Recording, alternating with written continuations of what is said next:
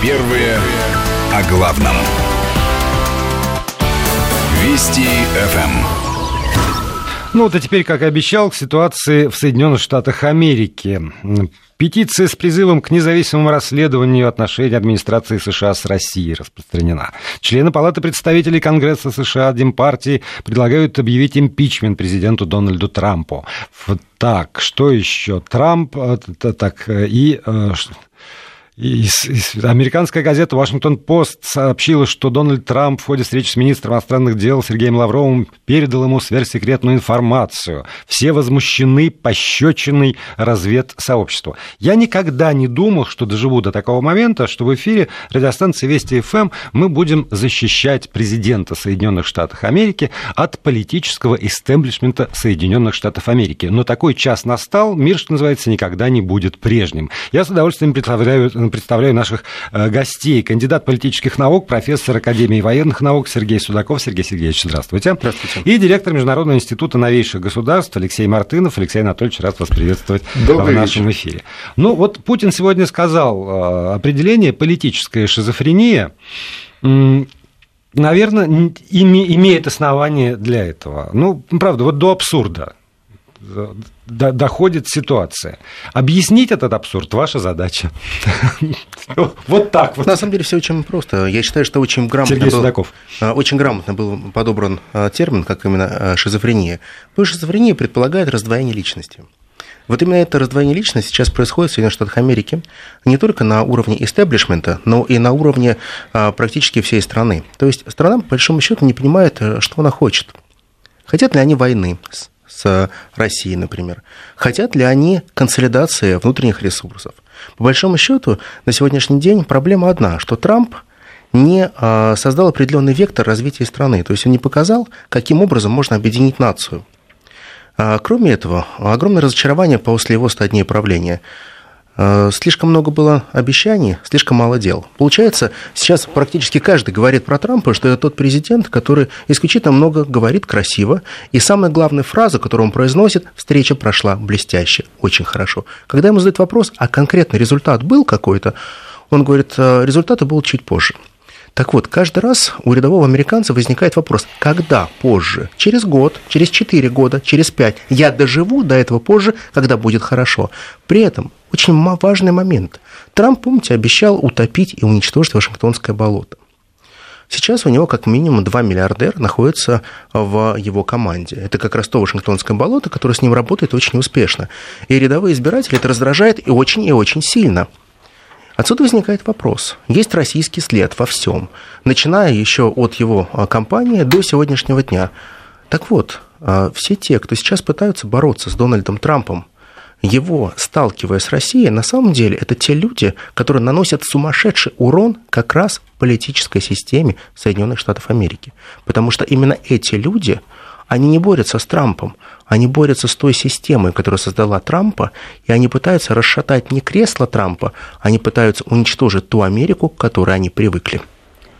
Ту Америку, к которой привыкли? Совершенно верно традиционная политическая система. Речь об этом идет, и я полностью согласен с коллегой. Действительно, сегодня мы а, наблюдаем, и наблюдаем из-за океана, издалека, и слава богу, что это достаточно далеко, а, как э, разрушается такая э, традиционная партийно-политическая система США. Ведь не только а, такие э, абсурдные нападки на президента, да, то есть ну, это же абсурд. Верховный главнокомандующий, руководитель государства а, проводит официальную встречу с министром иностранных дел другого большого государства, да, и он может выдать какие-то секреты. Кто-то может ему предъявить, но это смешно, да, действительно шизофрения, но э, дело даже не в этом э, эпизоде сегодняшнем, а в том, что э, действительно вот этот э, э, синтетический популизм, технологию синтетического популизма, э, которую применил в том числе и Трамп, так сказать, во время своих президентских выборов, которая, кстати сказать, успешно применяется сейчас и в Европе, и там в Голландии чуть-чуть опробовали, а во Франции так уж в полном объеме, она вот дает такую обратную, обратная сторона этого синтетического популизма, это разрушение традиционной партийно-политической системы. Сегодня еще одна интересная новость из тех же Соединенных Штатов о том, что бывший э, кандидат президента США Хиллари Клинтон объявила о создании своего нового партийно-политического движения. То есть, э, так сказать, нет... Новое, не, не... Новое, совершенно новое, Вне рамок которое, которое да? по ее замыслу должно объединить всех ее сторонников на выборах, а читай э, пол Америки, да, пол Америки было за нее, а, и название очень созвучное с вот тем самым движением французского да? вот этого Макрона, да, там что-то такое, вперед Америка, там, или все вместе вперед, там что-то такое. Своего рода вместе против Трампа. Вместе против Трампа, понимаете, да, то есть логика в чем? Том, что а, вот этот истеблишмент, э, американский истеблишмент, готов ломать традиционную партийно-политическую систему США. Чем это закончится, кстати, это большой вопрос, я имею в виду для США, потому что а, проблем, внутренних проблем, в том числе и территориальных проблем, которые зашиты вот в этот большой а, проект под названием Соединенные Североамериканские Штаты, э, огромное количество, ни одна и не две. И при вот таких тектонических, так сказать, сдвигах и серьезных изменениях могут всплыть все старые, так сказать, э, уже где-то даже и подзабытые проблемы. Сегодня Трамп, выступая перед э, выпускниками Академии береговой службы США, э, естественно, отвечал на эти самые нападки. Посмотрите, как относятся ко мне, особенно СМИ. Ни к одному политику в истории а я говорю это с большой уверенностью, не относились хуже и более несправедливо. Нельзя так э, позволять им вас остановить. Вы не можете позволить вашим критикам стать на пути у вашей мечты. Противники сделают вас сильнее. Не сдавайтесь. Вам нужно стиснуть зубы, бороться, бороться. Вот там было, я помню, учиться, учиться, учиться. Ну, то лозунгами бороться, говорит. бороться классика, и бороться. Никогда не сдавать, и все будет хорошо. Конец цитаты. Да? Да, и все будет хорошо. То есть Трамп готов, видимо, стиснув зубы, вот это бороться, бороться и бороться, Одна проблема. и чувствует собственную исключительность. Одна проблема только состоит в том, что выборы-то уже прошли. Политика слов закончилась, а политика действия не наступила.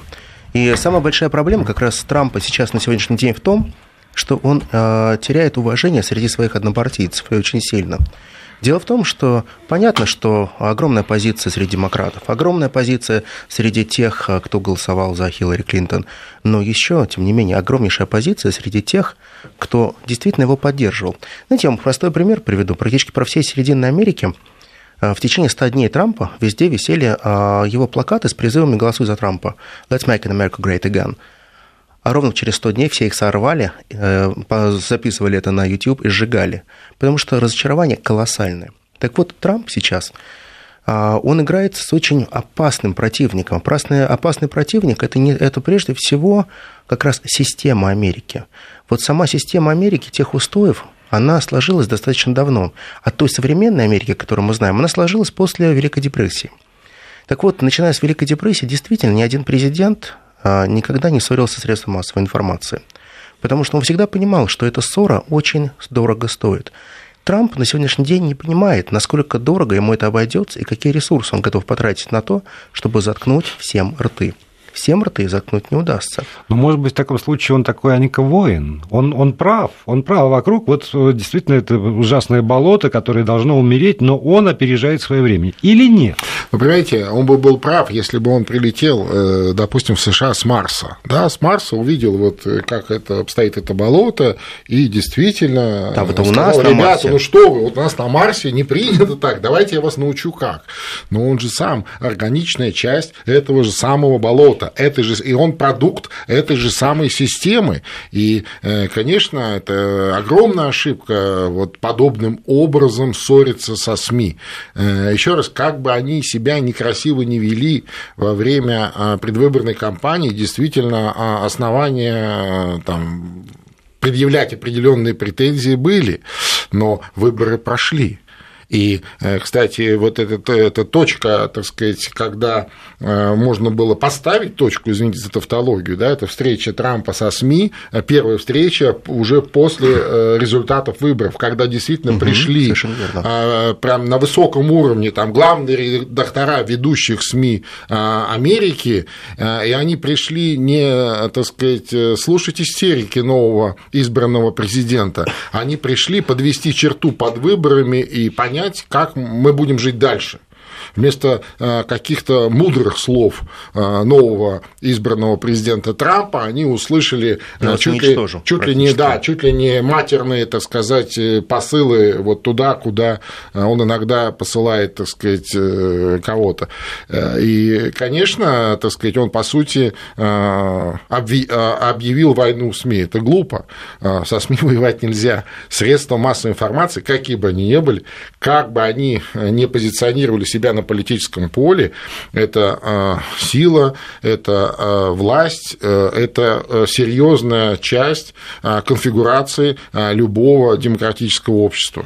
Ну, в разных странах по-разному, конечно, бывает. Иногда побеждают, знаете, я бы привел хороший пример. Смотрите, вот э, вы же прекрасно помните ситуацию, которая называется в Штатах Моника Гейт. Да. Практически все средства массовой информации, они раздували этот скандал с огромным масштабом, смаковали, делали все, что угодно. Но Трамп забыл одну простую вещь, что республиканская партия в свое время упустила огромный шанс. Шанс, когда можно было скупать СМИ. Они не скупили их. А демократы сделали все для того, чтобы скупить ключевые средства массовой информации. И тогда, а, заметьте, Клинтон – он не ссорился. Причем, извиняюсь, купить не обязательно за деньги. Здесь это важно понимать, это, что, это, что это не примитивное там, Нет, конечно, денег. конечно. Нет, да, это, это другое. А, в Штатах, более зону интересов. Более получить, да, в Штатах это, это гораздо сложнее. Я просто условно говорю, это скупить. Это прежде всего приобрести лояльность через определенный политический конечно, механизм. Конечно. Так вот, посмотрите, в той сложной ситуации, в которой оказался Клинтон, а, он сделал все для того, чтобы не поссорить средства массовой информации. Он общался с ними, его а, советники, помощники, они вели диалог. Он никогда никого не унижал. Самая большая проблема это в том, что никогда не надо показывать свой статус, что ты выше, ты знаешь больше, ты лучше. Ты всегда а, должен понимать, что со всеми можно договориться. Клинтону надо отдать должное. Он смог договориться с средством массовой информации даже в той сложной ситуации, когда они его клевали как никого. Трампа били, но били за дело. Это были выборы, жесткие выборы. Он выиграл. Проявись великодушие, Конечно. пожми руки, обнимись и скажи, ребят, новая эпоха началась. Я делаю свое дело, мы делаем свое дело. Давайте работать вместе. Война стоит дорого, никому это не надо. А он поступил как классический босс. Война стоит дорого, но у меня, но у меня есть такие деньги. Да. Как миллиардер, да. Мы продолжим разговор о сложности, которые переживают наши партнеры. Э, вместе с Сергеем Судаковым и Алексеем Мартыновым уже после выпуска новостей. Вести ФМ.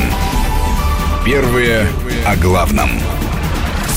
Мы продолжаем разговор о Соединенных Штатах Америки вместе с нашими гостями. Директор Международного института новейших государств Алексей Мартынов здесь в студии и его коллега, кандидат политических наук, профессор Академии военных наук Сергей Судаков. Ну вот смотрите, вы э, довольно подробно и убедительно э, охарактеризовали э, Дональда Трампа и, скорее, его ошибки политические. Я с ним не встречался, честно вам скажу. Я могу ориентироваться, например, на слова, сказанные министром иностранных дел Российской Федерации после встречи личной а в администрации деловые люди. Это раз. Во-вторых, например, сегодня э, в Сочи э, Владимир Путин, президент э, Российской Федерации, об этой ситуации. Они раскачивают внутриполитическую ситуацию в США под антироссийскими лозунгами. Они либо не понимают, что наносят вред своей стране, либо они просто тупые. Дальше я купирую немножко. А оценки деятельности президента Трампа должен давать американский народ, но делать это можно будет только тогда, когда ему дадут работать в полную силу. И тогда возникает некий диссонанс. Вот у меня в сознании между тем, что я услышал от Лаврова, тем, что я сегодня услышал из уст президента Российской Федерации. Один говорит деловой человек, другой говорит, ему не дают работать, поэтому рано делать какие-либо выводы, и вообще это не наша э, задача. А вы, как исследователи политического процесса, говорите все время о э, об ошибках, собственно, совершенных Трампом, о том, что во многом его поведение как раз не позволяет там, наладить, вот, ну, там, исключить вот это раскачивание лодки, о котором тоже сегодня говорил Владимир Путин, консолидировать страну. Так вот, а я же человек простой, мне надо, чтобы вот этот виноват, а этот молодец. Дело в том, что э, Трамп э, попросту не был готов к своей победе. Для того, для того, чтобы быть подготовленным к победе, надо иметь очень хорошую скамейку запасных. То есть, по большому счету, надо иметь а, тот, ту команду, которую ты приведешь в одночасье. И ты сможешь поменять тех, э, кто готов саботировать тебя, твоими людьми. У Трампа нет своих людей. Свита всегда играет короля. При всех странностях Трампа, при всех его а, так называемых определенных поведенческих особенностях, он очень неглупый человек, крайне деловой человек, он бизнесмен. Почитайте его книги, посмотрите, как он себя вел, почитайте его а, уроки игры в гольф. Как он а, учит, как правильно отжимать людей, как правильно добиваться то, что ему нужно. Он всегда добивался то, что он хотел. Он очень успешен. Даже несмотря на то, что он вставал в свое время на колени, падал, но он поднимался – мы же помним, хорошая фраза была у Тайсона, когда человек а, после удара поднимается и встает, это не физика, это характер. Так вот, у Трампа это характер есть. Проблема в другом. Команды нет. У него нет команды ни на втором уровне, ни на третьем, ни на четвертом, ни на пятом. А это те рабочие руки, которые способны проводить те инновации, которые необходимы.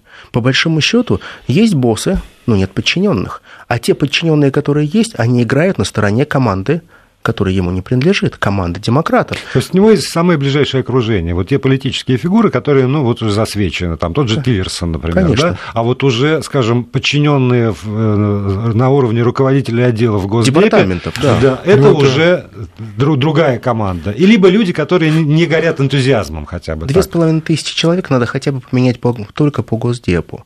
А в Белом доме надо поменять 500 человек, чтобы он стал эффективно работать. По Пентагону, который ему присягнул, надо поменять порядка 3800 человек. А это время. А этого времени у Трампа нет, потому что никто его не жалеет и говорит, нам плевать, что у тебя нет этого времени. Ты должен быть готов к той ситуации, что ты станешь президентом.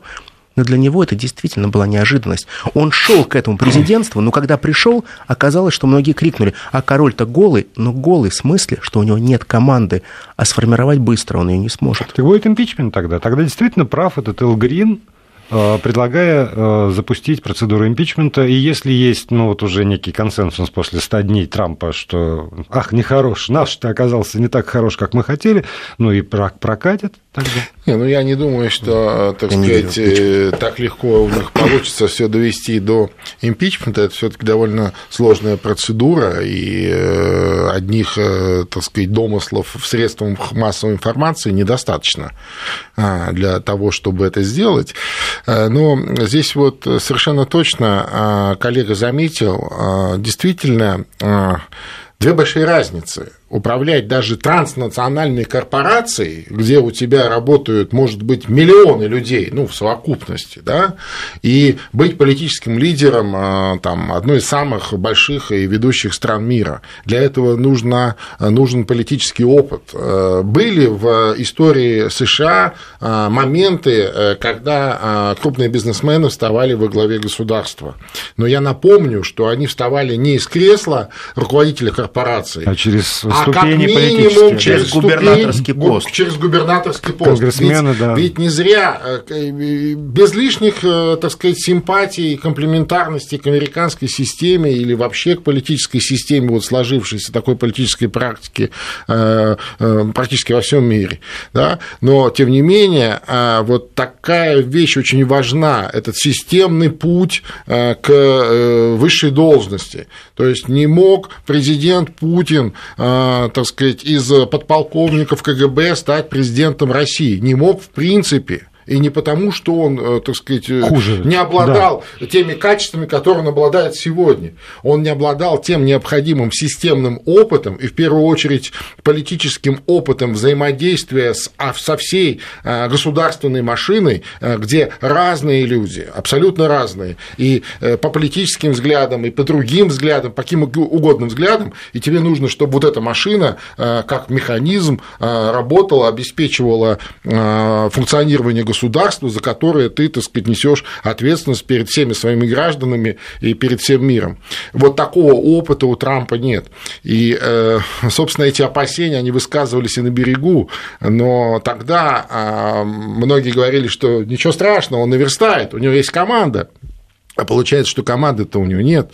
То есть вот та система, та а, политическая сложившаяся система, и а, хочу а, заметить, что несмотря на политические предпочтения, имеется в виду там партийные, да, вот костяк такого государственного аппарата в США, он э, меняется очень долго. Ну, как очень, везде, как чинов, везде, чиновники, как во мире. каста, да, и там а, даже а не политические даже предпочтения. И не меняется, пока, да. так сказать, не достигнешь пенсионного возраста, независимо, э, там, демократы, ну, вот на среднем уровне конечно, имеется в виду, где, где идет э, основная работа, где вот, собственно, и есть вот тот самый нерв, который ну, то есть, обеспечивает то, то, что у нас, и передает сигналы вашей стране. Да. Мы еще упустили один важный момент. Помните, а, все таки в Америке 17 спецслужб. Это все 17 спецслужб, которые должны, в принципе, очень хорошо помогать работать аппарату президента. Но дело в том, что сейчас у Трампа нет своих генералов. У него нет тех людей, которые просто абсолютно фантастически преданы ему. Вот принцип личной лояльности – это очень важно – Коми, по большому счету, ушел не потому, что он хороший человек, плохой, или потому что он был в хороших отношениях с Обамой. Дело в том, что вот этот принцип личной лояльности, он был, не был проявлен. И Коми попытался усидеть на двух стульях одновременно. То есть он захотел быть и в клане Клинтонов, и в клане Трампа или Куршинов. Ну и в итоге, и в итоге, в итоге оказалось, что недоверие, да, которое с первого верно. дня нарастало. Но остаются другие спецслужбы, с которыми такая же проблема. Они полагают по сегодняшний день, что Трамп не наш президент.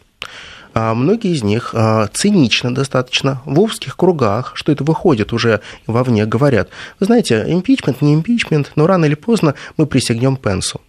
Как они могут это говорить? Они понимают, что они просто лишатся погон. Но почему-то Трамп их погон не лишает.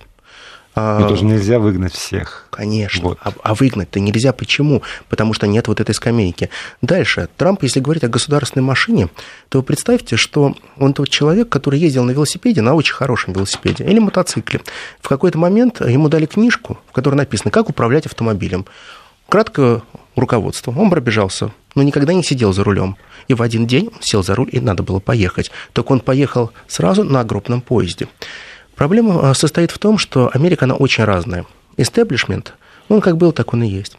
Но та срединная Америка, которая голосовала за Трампа, те синие воротнички, те реднеки, это те люди, которые пострадали очень сильно. Они сейчас переживают новую волну кризиса. И сейчас этот новый кризис будет связан прежде всего с кризисом коммерческой недвижимости. Это одна из ключевых а, тем, которая сейчас обсуждается в Соединенных Штатах Америки. Дело в том, что со времен а, Обамы, с последних год его правления, очень сильно усилился кризис ритейла. Просто а, люди стали покупать гораздо меньше продуктов и услуг, а если их покупают, то покупают в больших сетевых магазинах, не в маленьких квикмартах. И отсюда посыпалось огромное количество частного бизнеса. Сейчас сотни тысяч квадратных метров выставлен на аренду или на продажу, но никто это не берет. И проблема усугубится в июле-августе месяце, когда на рынок будет выброшено уже миллионы квадратных метров. А я полагаю, что это очень плохой предвестник, потому что это было очень похоже на начало кризиса 2008 года. Вот как с этим еще будет бороться Трамп, это другой вопрос. Прямо как-то жалко человека. Ну да, но я хочу сказать, что мы так его вроде бы критикуем. Да, да, да, но, а, безусловно, а, большая доля ответственности за то, что сегодня, в каком состоянии сегодня находится а, США, я имею в виду и вот внутриполитические вот разногласия и проблемы, это, конечно, ответственность бывшей администрации, администрации Обамы, собственно, и вот той самой э, оголтелой, беспрецедентно э, такой, ну, циничной, что ли, предвыборной кампании, которую, собственно, тон который, собственно, задавала именно Конечно. Э, Хиллари Клинтон.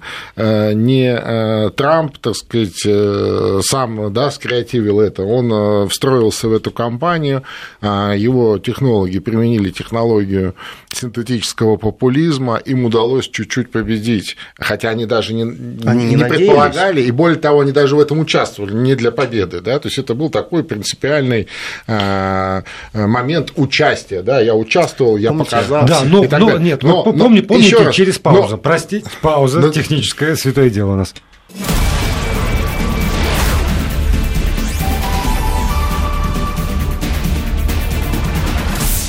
И у нас есть еще несколько минут, чтобы завершить разговор о тех сложностях, которые переживают наши заокеанские партнеры. У нас в студии директор Международного института новейших государств Алексей Мартынов и кандидат политических наук, профессор Академии военных наук Сергей Судаков. И вот главный вопрос, наверное, который так или иначе возникает. Но ну, если бы там внутри они собачились, ну и бог бы с ними, но Соединенные Штаты Америки, к сожалению, к великому, это государство, от которого, правда, в силу размеров экономики и мощи и всего многое зависит. И там не успел Трамп чего-то вот такое э, сказать по поводу э, Джеймса Коми, э, как упал доллар по отношению к мировым валютам. А если, значит, доллар упал по отношению к мировым валютам, ну и цепочка понеслась. И вот когда сегодня Путин говорит о сложностях о том, что вот это раскачивание лодки, о том, что там внутри происходит. А Давича вспомним, когда он был в Китае, то прозвучало а, сейчас не, не процитирую дословно, но, но смысл в том, что, э, опять же, сложности, которые возникают во внутренней политике США, там Брекзит в Европе, создают нервозность в мировой политике, от, ну и как альтернатива. Вот, да, вот эта вот нервозность мировой политики, она, э, насколько она генерируется внутриполитическими проблемами США и э, где пределы, что называется, распространения этой нервозности, на что это может действительно повлиять? Знаете, сейчас мы подошли к очень плохой черте. Дело в том, что Соединенные Штаты Америки а, они давно перестали а, заниматься исключительно своими внутренними вопросами. И внутренняя повестка Америки давно стала восприниматься всем миром как некая глобальная повестка. Дело в том, что Америка слишком долго строила глобальный мир, слишком долго строила глобальный мир потребления. И вот это общество потребления, она действительно сформировалась не только в Соединенных Штатах Америки, она сформировалась по всему миру. А получается, что сегодня те проблемы, которые существуют в Соединенных Штатах Америки, это те проблемы, которые воспринимаются всеми как личные проблемы. А почему? Казалось бы, они сидят за океаном, нас это не должно волновать. А нет, волнует. Дело в том, что слишком много суверенитетов других государств находится в копилке у Соединенных Штатов Америки. Слишком много государств и процессов зависят от Соединенных Штатов Америки. Слишком многими политическими процессами, в том числе в Европе, на Ближнем Востоке и в Африке, управляют Соединенные Штаты Америки. Поэтому мы сейчас видим классический вариант Римской империи, ну, примерно где-то так года 44-го. И возникает одна проблема. Проблема всегда возникает тогда, когда есть сложности в метрополии. Колонии всегда страдают. Мы не относимся к колониям, так же, как и Китай не относится к колониям, но есть понятие взаимозависимости и взаимопроникновения экономик и политики – так вот сейчас даже вопрос не сколько экономики, а сколько вопрос глобального политики и сохранения некого глобальных суверенных статусов. Так вот, если что-то происходит в Америке не так, это отражается на всех нас. И мы прекрасно понимаем, что стабильная Америка – это гарантия на постсоветском пространстве, это гарантия э, европейского развития, это, это определенный гарант. Как только Соединенные Штаты Америки начинают штормить, а их штормит уже достаточно давно, то означает, что условный центр силы, он начинает превращаться в jellyfish.